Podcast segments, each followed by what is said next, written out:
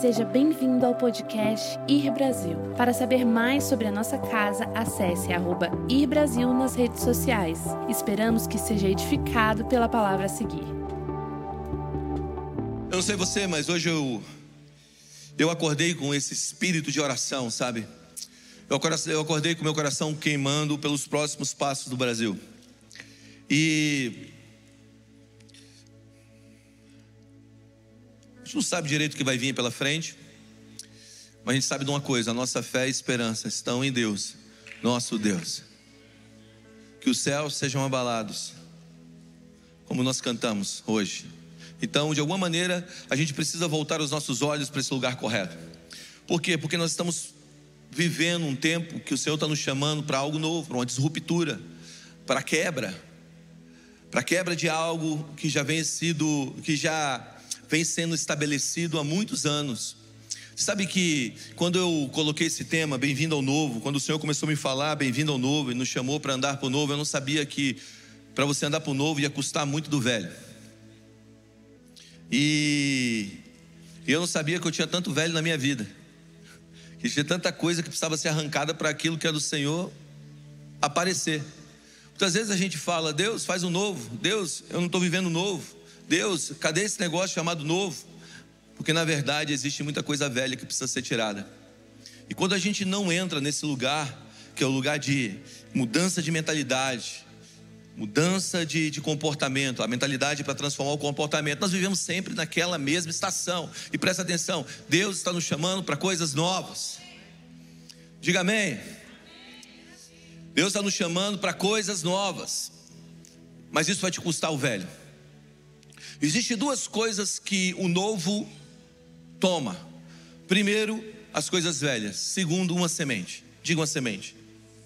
Sementes são como passos de fé para a construção do futuro. Escuta o que eu vou te dizer.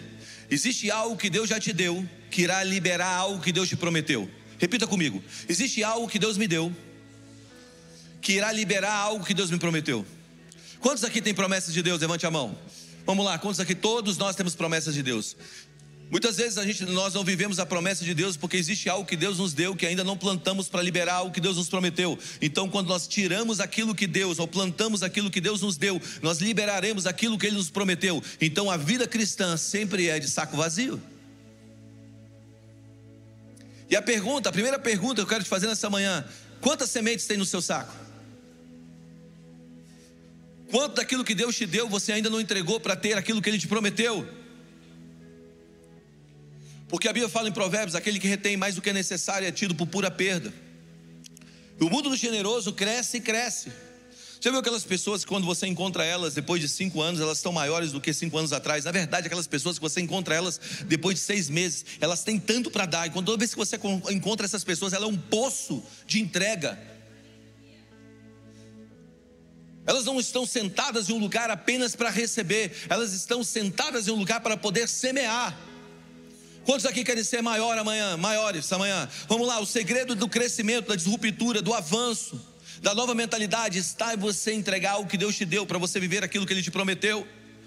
Então muitas vezes a gente coloca tudo na conta de Deus, no ecossistema de Deus e diz assim: Deus, o Senhor é soberano, por que isso? Deus está dizendo: não é o porquê disso, é para que eu te dei tudo isso?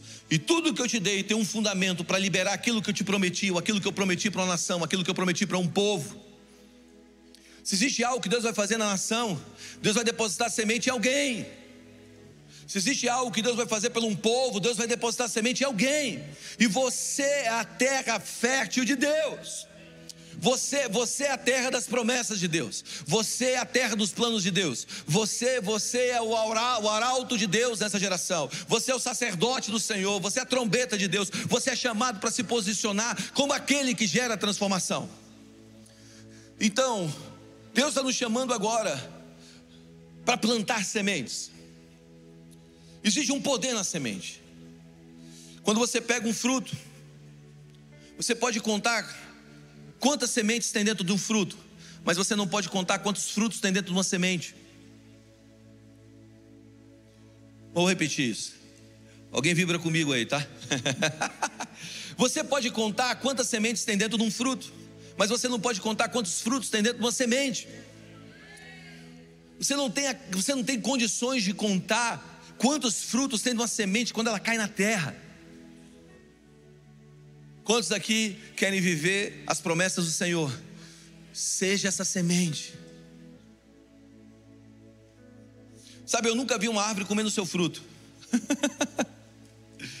uma árvore não produz para si, uma árvore produz para outros.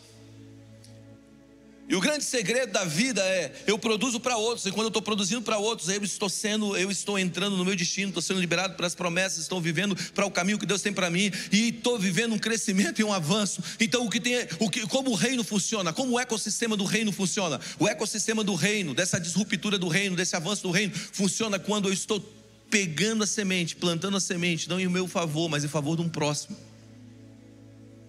em favor de um plano em favor de uma proposta do céu. Está comigo? Então, Deus já nos deu a matéria-prima que irá gerar o milagre. Deus já nos entregou a matéria-prima que irá gerar o aumento. Então a matéria-prima de Deus para nós já está nas nossas mãos. E eu creio de verdade, gente, que tudo que Deus vai fazer nessa nação nesses próximos anos vai passar por nós. Isso não é um ato de, não é uma afirmativa de orgulho, de soberba, mas é pela consciência de entrega. Eu tenho uma consciência de entrega, e eu quero que você tenha essa consciência de entrega. Nós precisamos criar uma igreja debaixo dessa consciência de entrega. Porque quando nós temos a consciência da entrega que nós estamos dando pelo Senhor, nós daremos pelo Senhor, isso irá gerar ou liberar um avanço contínuo nos planos do Senhor. Escuta o que eu vou te dizer. Você se lembra quando, como, como a Bíblia chama de Abraão, que, que, o que Abraão representa, ou quem ele é, o que a Bíblia fala sobre Abraão? Quando nós lembramos de Abraão, a sua história, nós encontramos a afirmativa que ele é o pai da fé. Você lembra disso? Mas a questão dessa afirmativa não nasce com o nascimento do seu filho. Não eram as condições que Abraão teve para gerar Isaac. Mas a palavra pai da fé vem pelo fato dele ter entregue o filho, que foi gerado de uma forma sobrenatural. Então, como eu me torno um homem de fé para caminhar para esse tempo que o Senhor tem para nós de disruptura, crescimento, avanço, desse ecossistema da fé? Eu só entro nesse lugar, não é quando eu recebo um milagre. Muitas vezes o milagre não é um ato de fé, mas é um ato de bondade e soberania de Deus. Mas o ato de entrega daquilo que Deus me confiou, isso sim me coloca em um campo de fé. Então não foi quanto você foi abençoado, é o quanto você está disposto a abrir mão da sua bênção para a próxima bênção. Não é o quanto Deus te deu filhos, não é o quanto Deus derramou sobre você um favor, não é o quanto, não é o quanto nós estamos recebendo dos céus, mas é o quanto nós estamos dispostos a abrir mão daquilo que Deus nos entregou para caminhar para esse novo tempo. Então o que eu quero propor para você, eu nem comecei a mensagem ainda, mas isso está no meu coração. Na verdade, eu nem fiz uma mensagem para essa manhã. Eu vim aqui para pegar o microfone e falar daquilo que Deus, eu acredito que Deus quer falar. Então, eu subi lá em cima, eu saí daqui na hora do louvor, corri lá em cima e escrevi algumas coisas. É de verdade. Eu tenho inúmeras palavras aqui. Todo dia, quase toda semana, eu escrevo umas três. Mas o que eu estou sentindo no meu espírito hoje é que nós precisamos de um novo nível de entrega. Sabe, Deus está te chamando para um novo nível de entrega. Porque existe um nível de fé, que é o nível inicial, que é a fé para receber. Você já, você já clamou para algo, por algo, e Deus te entregou? É a fé para receber. É aquele negócio que Deus começa a te prometer coisas que você não tem a possibilidade de receber, mas você fala assim: tá bom, Deus, se o Senhor prometeu, faz, faz em mim. Você já, você já recebeu algo de Deus assim que você precisava de fé para receber aquilo? Alguém? Alguém? Ok. Isso é o primeiro nível de fé, é uma fé primária. Mas existe um segundo nível de fé, que é, fé, que é a fé para entregar. Deus te coloca no reinado, você tem que entregar o reinado. Deus te dá um filho, você tem que devolver o filho. Deus, Deus te levanta, agora você tem que entregar a glória de ser levantado. E eu vejo que muita gente para no nível da fé para receber e não da fé para entregar. E o que eu quero chamar vocês nessa manhã é entender algo: que Deus está nos chamando para uma fé de entrega, uma fé para entrega é uma fé que levou Abraão a ser conhecido como o pai da fé. Isso é um nível mais profundo de fé, a fé para a entrega. E nesse campo da fé, na fé da entrega, eu quero ler a história de uma mulher, que é uma mulher que se moveu em fé e trouxe uma consciência para uma nação, uma consciência para um povo que ia se tornar uma nação, a consciência para um povo que iria se tornar a base da igreja. Por isso eu quero que você abra comigo em Marcos capítulo 5. Marcos 5, 21. Vamos ler um texto.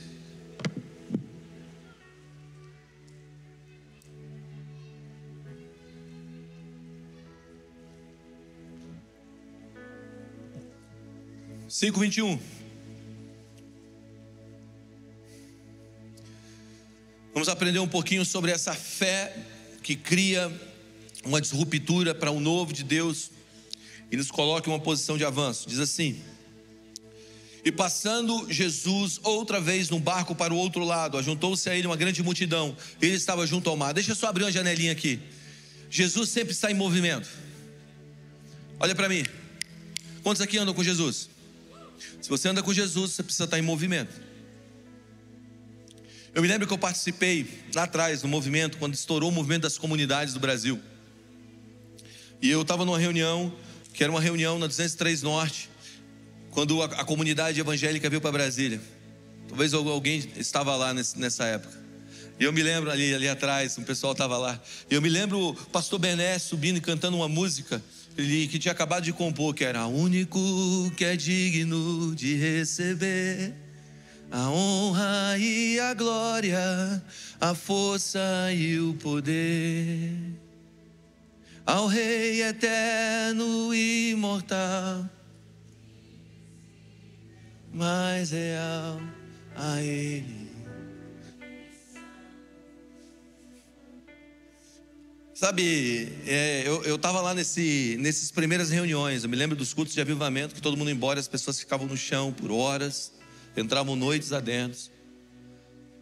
Eu era um guri, mas eu me lembro que aquilo que começou evoluiu e está crescendo.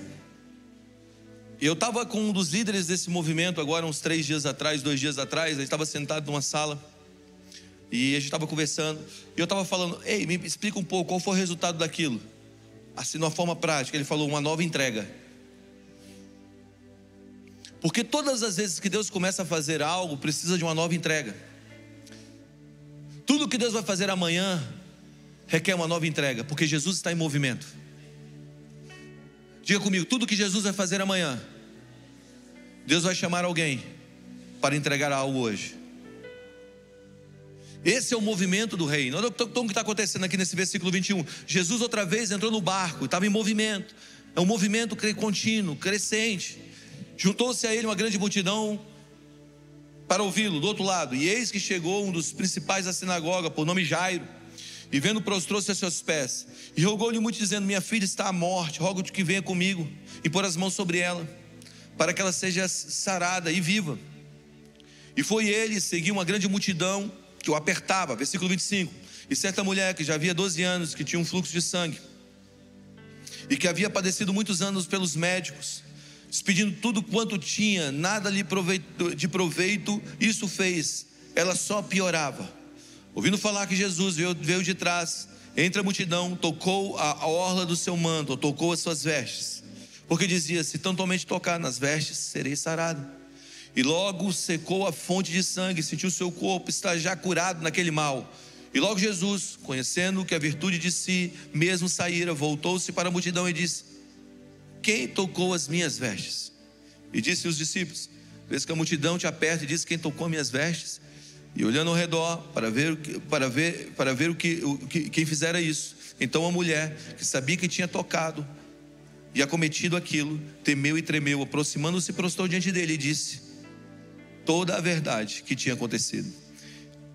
Assim, filha, e disse-lhe Jesus: Filha, a tua fé te salvou, vá em paz e ser curada deste mal. Estando ele falando, chegaram alguns dos principais da sinagoga que disseram: A tua filha está morta, Jairo para que para, não, não enfades mais o mestre. E Jesus, tendo ouvido essas palavras, disse ao principal da sinagoga: Não temas, crê somente. Diga amém. Crê somente. Não temas, crê somente. Tem coisas que parecem que morreram, mas a verdade é o caminho para um milagre maior. Não temas, crê somente. Tem coisas que parecem que não estão alinhadas, parece que não estão funcionando. Não temas, crê somente. Versículo 37. E não permitiu que alguém o seguisse, a não ser Pedro, Tiago e João, irmão de Tiago. E tendo chegado à casa do principal da sinagoga, viu alvoroço e os que choravam muito e pranteavam. E entrando, disse-lhes: Por que vos alvoroçais e chorais? A menina não está morta, mas dorme. E riram dele. Porém, ele, tendo os feito sair, tomou consigo o pai e a mãe da menina e os que estavam, e entrou aonde a menina estava deitada. E tomou a mão da menina e disse: Talita, cume. Que traduzido é: Menina, a ti te digo, levanta-te. E logo a menina se levantou. Andava, pois, já tinha 12 anos. E assombraram-se com grande espanto. E mandou-lhe expressamente que ninguém soubesse o que disse, o, e disse que lhe dessem de comer a menina. Agora, presta atenção. Esse texto fala desse movimento de Jesus para uma disruptura, para a construção de algo novo. Agora, quando Jesus começa a se movimentar, Vamos voltar um pouco, deixa eu tentar construir a história desde o início. A história do movimento, desse movimento de Jesus para esse tempo novo, começa com o clamor de um homem. Começa quando um homem chamado Jairo, um dos principais da sinagoga, chega até Jesus e fala para Jesus: Jesus, a minha filha está doente. Então, duas coisas você precisa entender aqui dentro do movimento de ruptura do céu para o novo. Primeira coisa, tudo começa com um clamor. Um clamor de fé. Uma entrega de fé. Presta atenção. A nossa oração, ela tem o poder de gerar um movimento. Existe uma grande briga no mundo teológico, que é o teísmo aberto e o teísmo fechado. O mundo teológico briga assim há anos sobre isso. Teísmo fechado é aquilo que Deus predeterminou desde a fundação do mundo irá se concretizar, e não adianta você orar que nada vai mudar. Agora existe um teísmo aberto que diz que aquilo que eu oro tem um poder de mover Deus em certas circunstâncias para coisas e, na verdade, eu, particularmente, eu acredito nos dois. Eu acredito que existe uma predeterminação de Deus de começo e fim. O fim já está escrito e a história vai se acabar de uma maneira, e nós já sabemos o fim da história. Hoje à noite eu estou indo para Israel e com um grupo de pessoas, já, já, já estão, parte deles já estão se movendo para lá, hoje outras vão sair daqui, e nós vamos no lugar que é um lugar onde é o Monte Carmelo, Carmelo, em frente ao Monte Carmelo, existe um vale chamado Vale de Medido ou Vale de Meguido, ou Vale do Armagedon, que dizem que o resultado final da história da humanidade vai ser travada naquele vale. Aquele vale é o desfecho da história, é o fim da história. Então, o fim já está determinado. E não adianta a gente orar para que Jesus não volte, porque ele vai voltar. não adianta a gente orar para que algumas coisas não aconteçam, porque vão acontecer. Agora, no plano micro, eu acredito num teísmo aberto, que a nossa oração, que se meu povo que se chama pelo meu nome, se humilhar, orar e se arrepender dos seus maus caminhos, eu ouvirei dos altos céus e sararei a terra. Então existe um movimento de Deus no meio da oração do seu povo. E quando a gente volta aqui para Lucas, ou melhor, para esse texto de Marcos, capítulo 5, no Marco capítulo 5, nós vemos um movimento de Jesus começando através de um clamor. O pai chegou até Jesus e disse: A minha filha está doente. Existe uma necessidade, existe um mal, e esse mal é para a morte. E Jesus começa a se movimentar. Escuta o que eu estou dizendo, o que eu vou te dizer. Deus está levantando uma geração que entende que o coração de Deus se inclina para um clamor. Deus está levantando uma geração que entende que a sua oração tem o poder, de alguma maneira, conectado com seus irmãos, de mover a terra com o querer de Deus. É hora de nós nos levantarmos e orarmos. Presta atenção, grande parte daquilo que Deus vai fazer nessa terra vai passar pela, oração de alguém. Deus vai gerar o sentimento no coração de alguém e essa pessoa vai orar segundo o coração de Deus, e essa oração segundo o coração de Deus agora irá mover a terra. Por isso, nosso coração precisa estar sensível com o coração de Deus. Diga amém.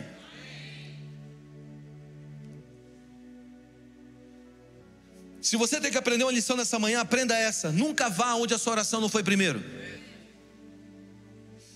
Se você tem que aprender algo nessa manhã, aprenda isso. Nunca vá onde a sua oração não foi primeiro. Tem gente que vai e depois ora. Eu quero te aconselhar, ore antes de ir. Porque se você chegar lá antes da sua oração chegar primeiro, um dia você vai ter que orar naquele lugar que a tua oração não foi. De alguma maneira, quando nós oramos, nós estamos movendo, estamos andando, estamos construindo com Cristo. Quando você está orando e dedicando uma vida de oração, a vida de oração está gerando um movimento do Senhor, você está se movendo com Ele. Eu vejo que a maioria dos problemas das pessoas é que elas vão e depois elas pedem para Deus abençoar, elas casam e pedem depois a bênção. E está tudo bem, Deus vai te abençoar, mas existe fio vermelho para cortar. É melhor você ir com Deus. Vá com Cristo. Se una a Cristo em oração. Amém. Nós, nós estamos vivendo um tempo de uma geração que é uma geração que mistura os seus desejos com os planos de Deus. Ela tem os seus desejos, ela coloca os seus desejos nos planos de Deus. Ah, porque Deus me chamou para cantar. Mas será que te chamou mesmo para cantar? Será que não te chamou para servir? Cantar é simplesmente um pequeno passo dentro de todo esse contexto de. Ah, porque Deus me chamou para poder fazer aquilo. Ah, porque Deus me chamou para mim, para mim ir para o cenário político, para ir para o cenário artístico, para ir para o cenário. E as pessoas estão confundindo as suas paixões com o desejo de Deus. A oração vai purificar, vai santificar, irá queimar todos os desejos que não estão ligados aos desejos de Deus. E de alguma maneira você vai entrar no movimento de Deus e Deus não vai entrar no seu movimento. Porque existe uma diferença de você andar com Deus e Deus andar com você. A Bíblia fala que Enoque andou com e Deus o chamou para si. Há uma diferença de você fazer Deus andar com você. Quando você chama Deus para andar com você, significa que você decidiu e agora você chama Deus para dizer: Eu decidi, Deus, olha os meus planos. Mas quando você está andando com Deus, você está dizendo: Olha os teus planos. O meu coração se converte a Ele. E não ele vem resolver a minha bagunça apenas. E presta atenção, está tudo bem, Deus está disposto a resolver a sua bagunça, porque vinde a mim, todos vós que estáis cansados, sobrecarregados, e eu vos aliviarei. Está tudo bem, existe uma parte do cristianismo que é essa parte, a parte daquele que alivia, aquele que tira a bagagem, aquele que, que muda, que muda, que muda a tua realidade. Mas existe uma segunda parte do cristianismo, que é onde Deus quer que a gente entre, que é a parte do seu senhorio, que é Deus, quais são os seus planos. A minha oração agora se alinha com os seus planos. O meu clamor se alinha com os seus planos e agora eu entro no teu movimento. Então o que está acontecendo aqui?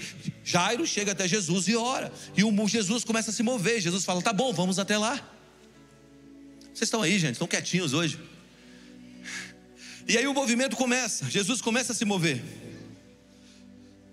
E quando Jesus começa a se mover, Jesus começa a se mover para aquela direção, uma mulher aparece na metade do caminho. Jesus está indo para a casa de Lázaro, de repente, uma mulher. Uma mulher que não foi convidada para o rolê, uma mulher que não foi convidada para a festa, uma mulher que não foi convidada para aquela jornada. Era uma mulher que sofria de um fluxo de sangue há mais de uma década. Agora, quando uma mulher sofre com fluxo de sangue, quando uma mulher ela está naqueles dias de menstruação, na cultura judaica, ela é separada do arraial, ela fica fora do arraial, ela não pode ter contato social porque segundo a mentalidade deles, lá da lei de Moisés, lá de trás, quando uma mulher se aproxima, olha para mim, quando uma mulher se aproxima de alguém, ela, ela, ela gera sua impureza, ela está na fase de eliminar sua pureza. Hoje não é mais assim. Por quê? Porque a cultura judaica é, é, é, ela é construída sobre, três, sobre um tripé, sobre três fundamentos: leis morais, leis cerimoniais e leis civis. Então, quando você lê a Bíblia, no Velho Testamento, quando você está lendo ali a cultura judaica, você tem que filtrar entre leis morais, leis civis e leis cerimoniais. As leis morais falam do caráter de Deus, aquilo que é imutável. As leis civis falam da construção de, um, de, de uma organização para que, que o Estado funcione, para que a nação se estabeleça. E as leis cerimoniais apontam para Cristo. Um exemplo de uma lei cerimonial: traz o cordeiro, sem mancha, sem ruga, coloca a mão sobre ele, confessa o pecado do povo. Você vai ter que ter tal veste, o sacerdote, quando ele confessa o pecado do povo, o pecado sai do povo, vai para o cordeiro, e agora o cordeiro é sacrificado. O que é isso? Isso é uma lei cerimonial, isso apontava para Cristo. O que, que são leis civis? São leis para trazer uma ordem social. Tanto ela no nível moral, tanto ela no nível organizacional, como no nível de saúde. Então, quando no Velho Testamento Deus estabelece que um homem não poderia chegar a uma mulher que, que estivesse nos dias da menstruação, Ele está falando sobre um princípio de uma lei civil para manter a saúde naquele lugar. Agora, no decorrer da história, isso se torna agora uma lei divina. E quando isso se estabelece uma lei divina, agora toda mulher é separada do arraial. Então, quando Jesus vem, Jesus cai no meio dessa estrutura religiosa, que é construída através de princípios e regras sem relacionamento. Está comigo? Está comigo? Vocês estão aí, gente? Me ajuda nessa manhã. Vamos lá. E aí o que rola? Rola que quando essa mulher ela começa então a ter essa hemorragia, por mais de 10 anos ela tem essa hemorragia, ela começa a gastar dinheiro com os médicos. E nenhum médico pode curar ela. E a Bíblia fala que ela pegou todos os seus bens, e provavelmente era uma mulher rica, e ela gasta todo o seu recurso tentando se curar, e ela não é curada. E agora ela ouve que esse homem que está começando a fazer milagres, está passando naquela região. E ela disse: Se eu somente tocar na orla do manto dele, se eu bater na orla do manto dele, eu vou ser curada. Mas ela sofria daquele mal. E o pior, ela sofria de um isolamento social de mais de uma década. Vamos lá, a gente passou aí quase dois anos de pandemia. Vivemos um isolamento social. Quantos podem dizer que isso foi muito bom para você? Ninguém!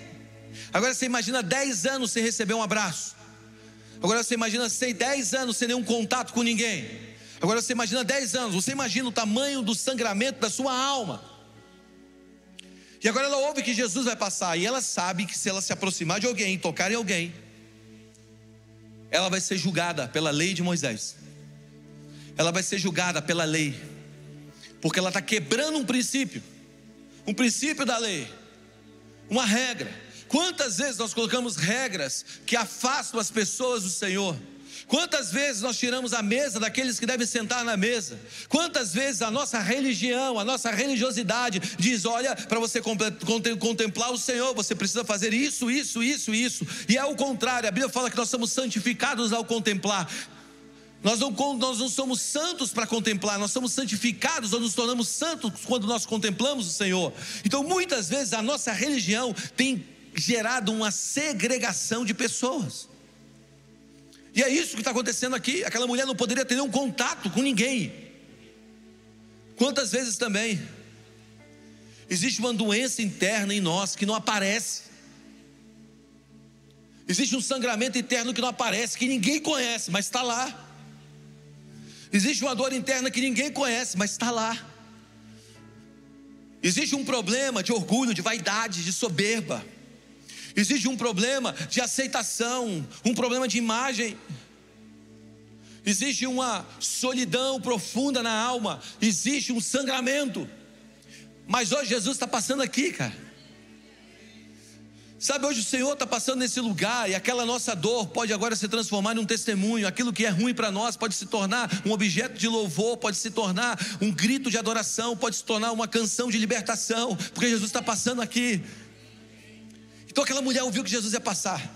Sabe, eu não sei você, mas se eu estou com mal e ouço que Jesus está passando, eu vou correr. Eu não vou ficar parado.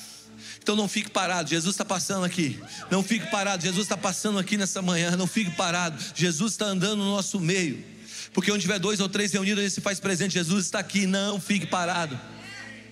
O que você precisa entender é que a tua fé vai gerar o teu movimento. A tua fé vai gerar o próximo passo. Jesus está passando aqui. E agora aquela mulher, então, ela se move.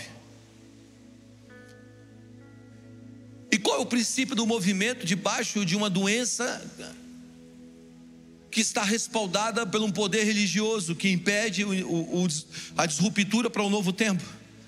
O problema é, número um, que se você não está pronto para enfrentar a oposição, então você não está pronto para ser usado por Deus, cara existia uma oposição. Quantos aqui estão prontos para enfrentar a oposição?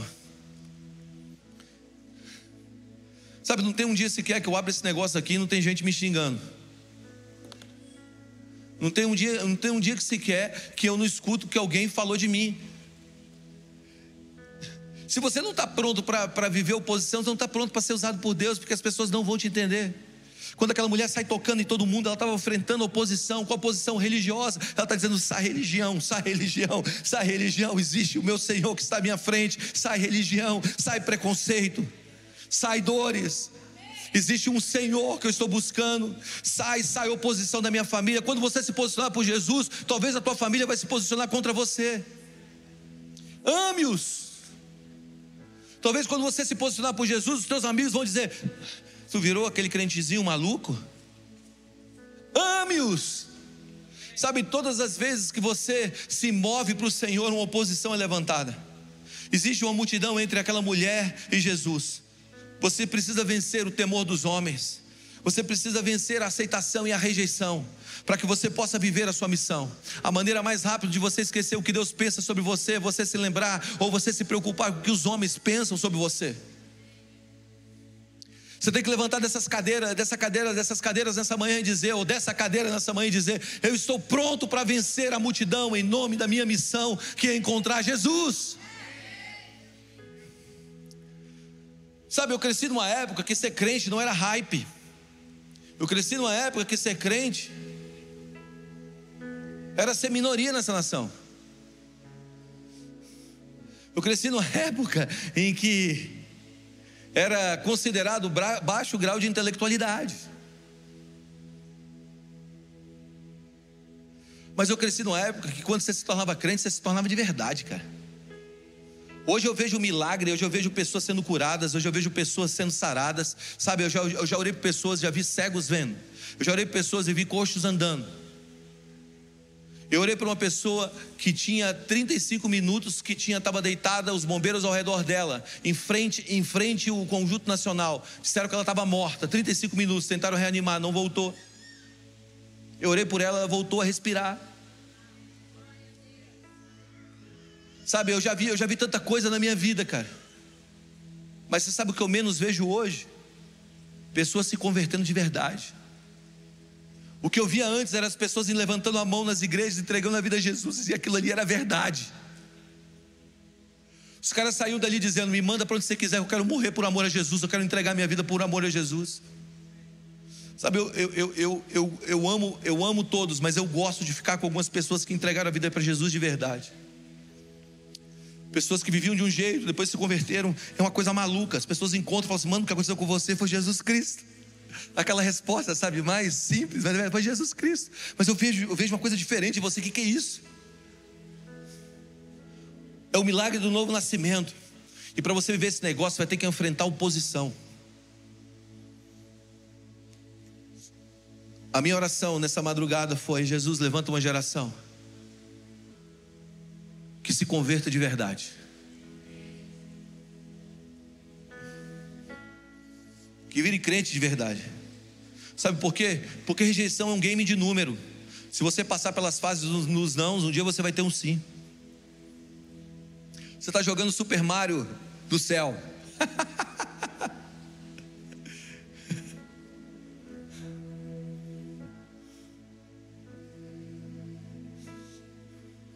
Vamos lá, deixa eu te fazer uma pergunta. Quantos aqui conhecem o nome dos dez espias que viram a terra errada, com a visão errada? Alguém conhece o nome dos dez espias? Hã? Quantos aqui conhecem os, os espias que viram a terra da maneira certa? Qual o nome deles? A terra, ou melhor, a história é ingrata com aqueles que não têm coragem.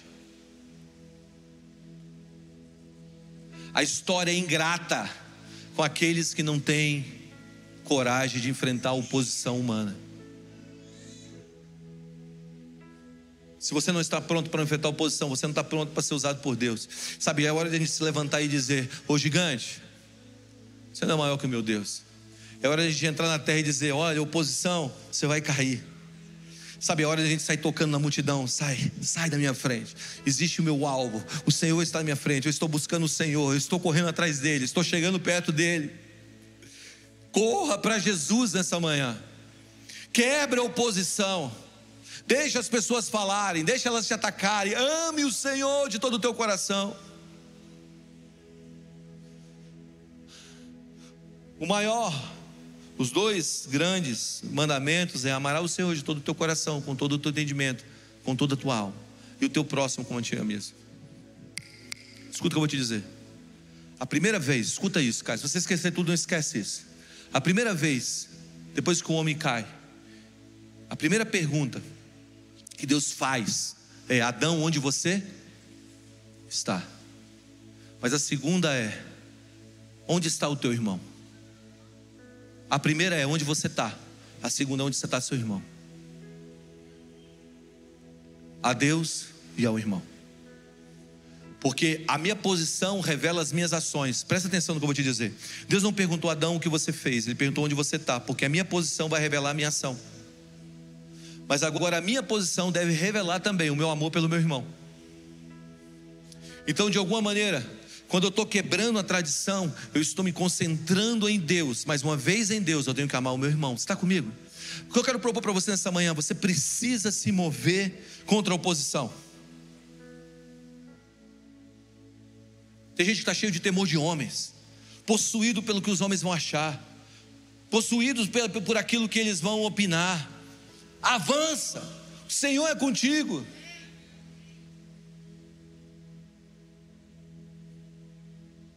Tem uma coisa que eu gosto da personalidade do meu filho do meio, Benjamin, é essa capacidade de, de não ficar muito aí pela opinião dos outros, sabe? Ah, tá bom, segue a vida. Eu tenho até que dar uma trabalhada assim. Mas ele tem isso, sabe? Esse negócio de, tá bom, é isso mesmo, tá bom. Eu me lembro quando eu botei ele de novo no jiu-jitsu. Ele passou, sei lá, um tempo sem voltar, sem no jiu-jitsu, ele voltou. Aí quando ele voltou, ele estava sem um kimono, ele foi treinar, aí chegou, chegou com a gola aqui, ó. Aí eu pedi, e aí, o que, que foi? Pai, tomei uma surra. Fui amassado. Mas está tudo bem. É porque eu estou voltando. Sabe, está tudo bem, eu estou crescendo. Estão batendo em mim, mas tudo bem, eu estou aprendendo. As coisas não estão dando certo, mas tudo bem, eu dei o próximo passo.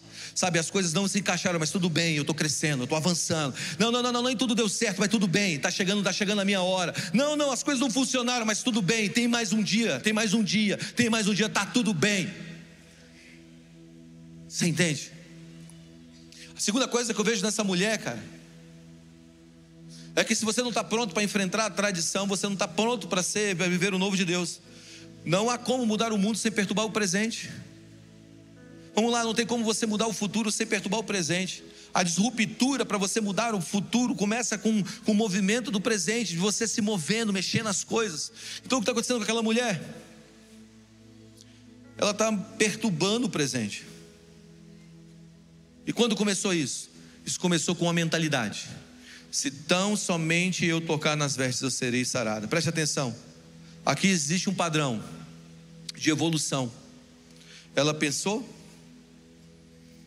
ela creu, ela se moveu e ela tocou.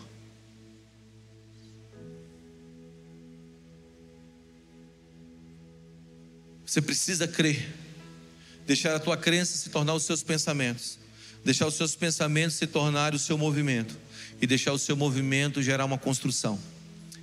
E é isso que aconteceu lá. Tem muita gente que fica nesse campo de, um, de uma crença sem obras. Quantos aqui amam o Senhor? O amor ao Senhor precisa se tornar uma obra pelo Senhor. Porque a Bíblia fala: aquele que me ama guarda os meus mandamentos e os pratica. Então, se você ama Deus, tem que guardar os mandamentos e praticar os mandamentos. Não existe evangelho de boca. E essa é a minha birra, cara. Porque tem muita gente que, que, que é herói na internet e quando chega dentro da família não é um herói. Nós precisamos de um evangelho que crê, gera os pensamentos. Eu tenho, eu tenho, eu tenho um, um Eu comecei a fazer algo aqui, eu tenho um discipulado às terças-feiras, um sábado, outro terça. Meu discipulado terça-feira, eu comecei, eu senti do Senhor de começar a criar uma cosmovisão cristã.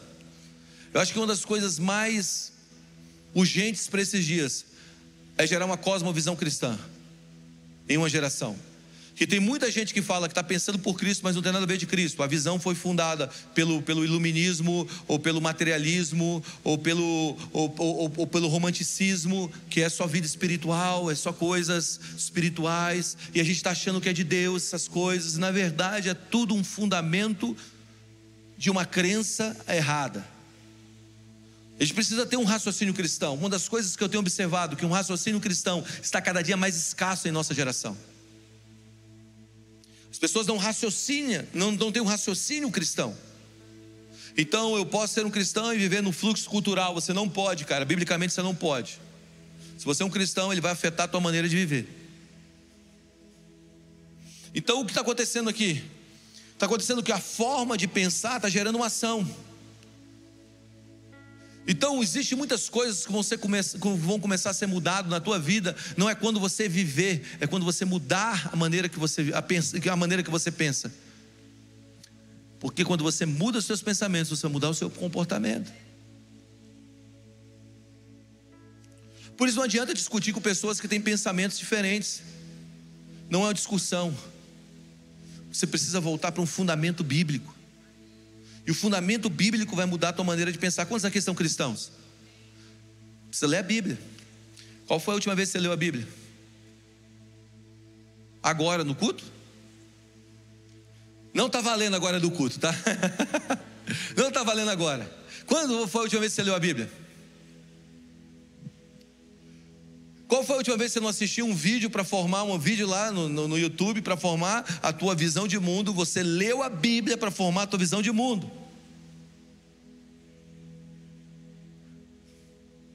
Qual foi a última vez que você pegou uma, uma, um, um, uma construção bíblica para ter um pensamento? Uma construção bíblica, bíblica. Está comigo?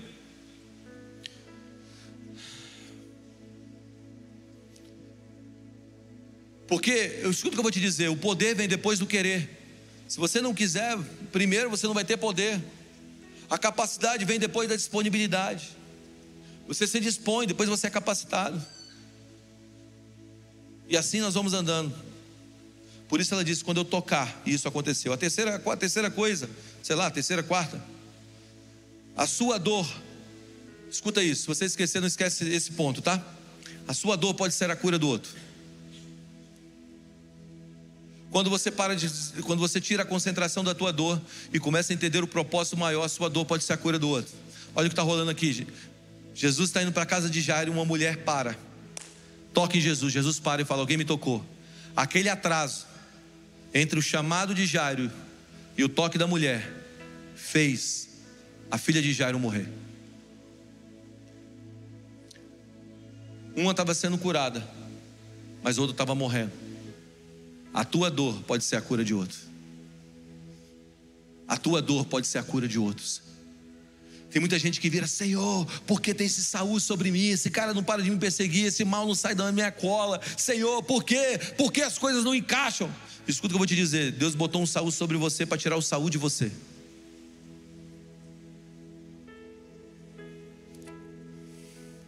Grande parte do nosso entendimento de vida, escuta o que eu vou te dizer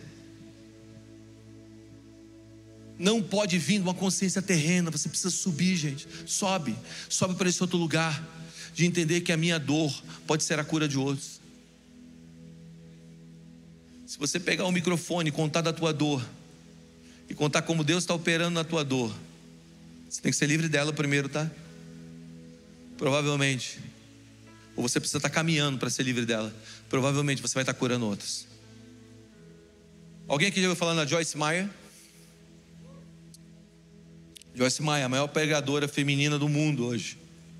Joyce Maia se tornou Joyce Maia porque ela conta das suas dores. E as suas dores curam outros.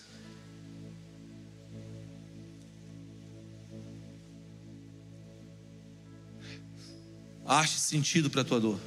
E não deixe da dor dar sentido para a tua vida. Dê destino à sua dor. E não deixe a dor dar destino à sua vida. A dor é um ótimo professor e um péssimo guia. Se você dá a bússola da tua vida na mão da dor, ela vai te guiar para um lugar muito ruim. Mas se você der a tua vida a Jesus Cristo e falar, redita a minha dor, que a minha dor cure outros. Eu estou vendo uma geração se levantando cheio de marcas. Mas não são marcas, são cicatrizes de uma vida curada pelo Senhor. E essas cicatrizes vão dar destino a outros vão ser a bússola para outros. Essa é a visão que eu tenho, sabe? Sabe qual a visão que eu tenho quando eu falo isso? de setas, de setas que apontam para Jesus, cicatrizes que são setas. Diga, as minhas cicatrizes serão setas que apontam para Jesus. A tua dor, a dor daquela, da, da, daquele homem chamado Jairo, quando a sua filha estava morrendo lá, aquele tempo, aquele atraso gerou agora a cura de uma mulher. Talvez você pode estar dizendo, Jesus, o senhor está demorando demais, mas quantas pessoas Jesus está curando ao seu redor? Vamos lá, talvez você possa estar dizendo, Jesus, as coisas não estão se encaixando, mas quantas pessoas estão sendo vivificadas ao teu redor? Então você está olhando para você e está dizendo, por que a vida do outro anda e a minha não, a minha não? Quantas pessoas estão andando ao teu redor? A Bíblia fala que Deus mudou a sorte de Jó quando ele orava pelos seus amigos, celebre com os que celebram, chore com os que choram. Deus vai mudar a tua sorte a partir daí. Deus vai construir um ambiente de disruptura, um novo a partir daí. Por isso, não olhe apenas para o fato em si do que você está vivendo, olhe para o todo. Esse negócio, cara, de senso de justiça pessoal, vai gerar uma raiz de amargura no teu coração de uma maneira tal que você vai se distanciar dos planos do Senhor. Você quer ficar longe do Senhor? Quantos aqui querem ficar longe do Senhor? Pega o teu senso de justiça pessoal e joga no lixo. Eu me lembro quando eu passei por uma situação muito ruim, eu ficava assim, mas eu que estou certo, é eu que estou certo, é eu que estou certo. E cada vez que eu falava eu que estou certo, eu sentia meu coração se apodrecendo.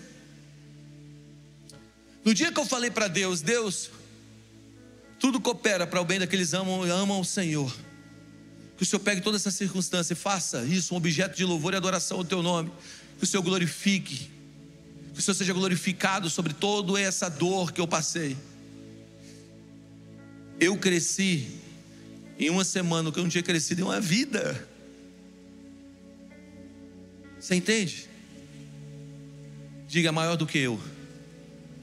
Olha para o lado e diga assim: é maior do que você. A história é maior do que você, é maior do que eu. Amém.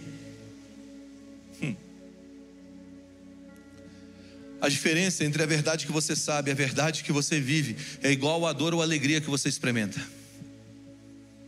Vou repetir. A diferença entre a verdade que você sabe e a verdade que você vive é igual a dor ou alegria que você experimenta.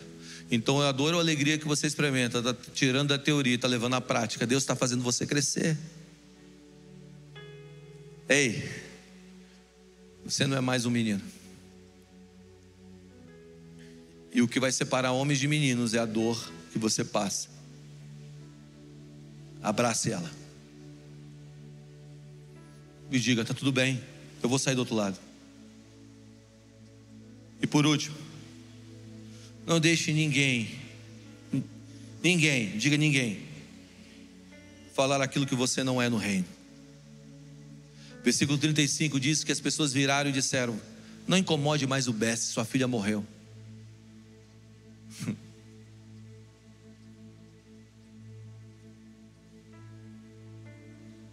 Olha o que diz Isaías 53, versículo 3. Não fale o estrangeiro que se houver chegado ao Senhor dizendo: O Senhor não é, feito, não é feito, não parará pelo teu povo, tão pouco parará pelo eunuco. Eis que você é uma árvore seca. Não diga ao estrangeiro. O que eu quero te propor? Existe muita gente que está disposta a dizer aquilo que você não é. Não incomode mais. Escuta. É hora de nós nos levantarmos numa identidade tal, que essa identidade é uma identidade de filho, que por mais que a gente escute aquilo que não é, eu sei quem eu sou. Você tem que saber quem você é. Eu sou um filho. Diga, eu sou um filho. Essa é a maior revelação que um homem pode carregar. Eu sou um filho amado. Eu sou um filho amado. Eu fui feito para o sucesso. Eu fui feito para dar certo. Eu fui feito para poder mudar o ambiente à minha volta. As pessoas vão dizer muitas coisas ao meu respeito, vão pensar muitas coisas que são, até alguns fatos podem até parecer, mas alguém vai aparecer no meio da história e vai dizer: não está morto, não morreu. Pode até ter morrido, mas alguém vai aparecer no meio da história e falar assim: não é assim, não é como eles falam, não é como eles dizem, não é. O Senhor está fazendo nova todas as coisas. Eu amo Jesus, porque Jesus ele fica quebrando esse senso comum o tempo inteiro, né? Jesus entra no meio da circunstância e está todo mundo dizendo: Ah, esse é o maior, o maior é o último. Ah, você precisa fazer um movimento, então pega um casal bem, bem, bem fértil. Não, não, não, me dá esse casal de estéreo aqui. Precisa de alguém para falar, faraó, pega esse gago aqui, bota esse gago para poder falar faraó. Sabe, Jesus está sempre quebrando o senso comum, cara. Jesus sempre está se movendo não por aquilo que é aparente, visível, mensurável, palpável. Jesus sempre vai pegando aquelas coisas loucas, as coisas que não são, as coisas rejeitadas, a pedra de esquina que foi rejeitada se tornou a pedra principal. Jesus vai fazendo esses negócios, sabe? Por quê? Porque a vida de Jesus foi uma vida de rejeição e ele sabe o poder que um homem que viveu em rejeição, depois que é curado e se levanta, como ele se comporta diante do mundo. Então, o que eu quero propor para você a última palavra está na boca de Deus. Você veio de Deus. E a última palavra está na boca de Deus. Você pode ser um cara diferente. Você pode ser uma pessoa que, que segundo o padrão natural, não é, não é o padrão, não é o estereótipo mais certo para as coisas. Mas se Deus te escolheu, cara, Deus te escolheu. Eu me lembro na minha época de adolescente, quando eu me converti, eu comecei a levar os meus amigos drogados para a igreja. E todos eles eram tudo muito loucos, os caras tudo fumavam maconha, mas eram meus amigos. Só eu que não fumava maconha no meio de todos eles. E eu levava todos os drogados para dentro da igreja. E eles sentavam comigo nas cadeiras e onde eu sentava tinha o cheirinho da da, da Califórnia. Cara, mas eram meus amigos. Eu tinha acabado de me converter, me converter, eu queria que todos conhecessem o Senhor. E aí eu não tinha o melhor estereótipo, meu cabelo era grande. Eu não era o cara no padrão, principalmente daquela época. O que aconteceu comigo? Eu fui taxado como o cara que traficava na igreja. E aí me expulsaram da igreja. E eu me lembro que eu saí excomungado da igreja, excomungado, cara. Falou assim: você não quero te ver nunca mais aqui, vai embora. Carta de, de expulsão da igreja. Eu até procurei ela esses dias, eu acho que virou um troféu para mim esse negócio. É engraçado como as nossas dores, quando elas são curadas, elas se tornam troféus. Eu me lembro que eu saí, e eu sentei no meio-fio, eu falei assim: Deus, e agora? Nem a igreja me quer.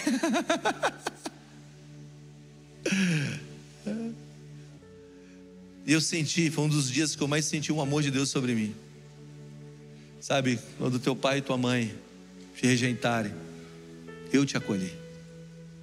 Sabe, eu senti a presença de Deus naquele meio-fio, como poucas vezes eu senti na minha vida, eu sentado naquele meio-fio.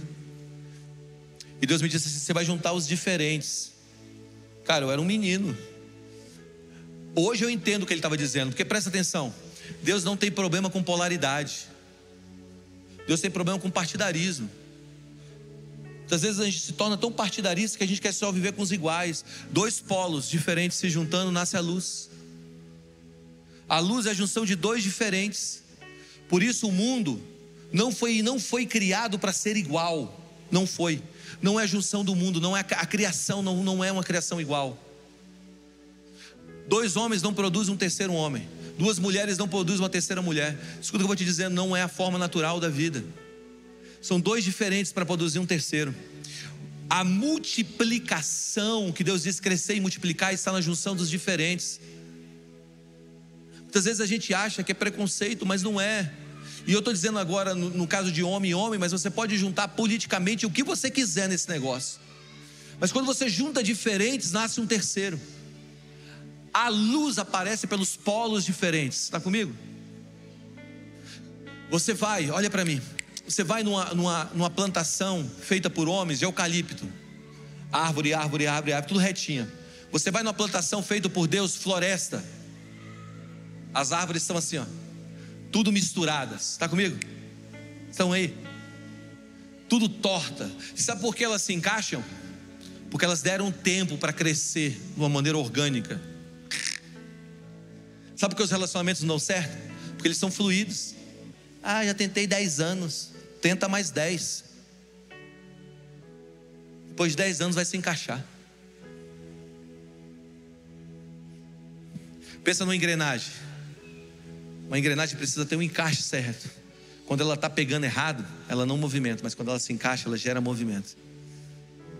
O que eu quero propor é que quando eu estava naquele lugar sentado há trocentos anos atrás, eu senti o amor de Jesus, Jesus falando para mim: você vai juntar os diferentes.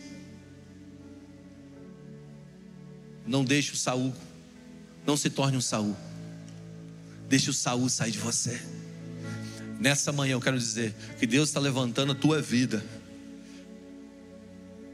não para viver segundo a opinião dos outros, mas para viver segundo a informação do céu.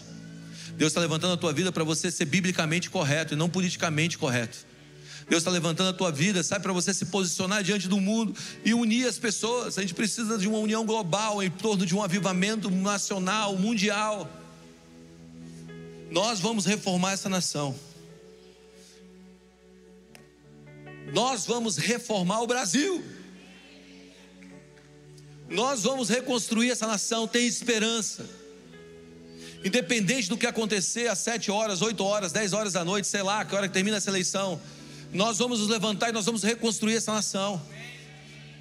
Nós vamos nos posicionar e presta atenção, seja qual for o seu nível de desilusão, alguém com esperança vai levantar no meio da escuridão ou no meio daquilo que você acha que é escuridão e dizer: Brasil, as suas eiras estão se enchendo de trigo, os teus largares estão se transbordando de vinho, moço e azeite. Restituirei os anos que foram consumidos pelo gafanhoto, o cortador, o migrador e o devorador. Alguém vai se levantar e vai gritar esperança, Brasil. Porque quando algo morrer, algo vai nascer. E eu sei que você faz parte dessa geração. Nós vamos mudar a história dessa nação. Nós vamos reconstruir os muros dessa nação. Nós vamos ver o Brasil como objeto de louvor e adoração entre as nações da terra. Nós vamos.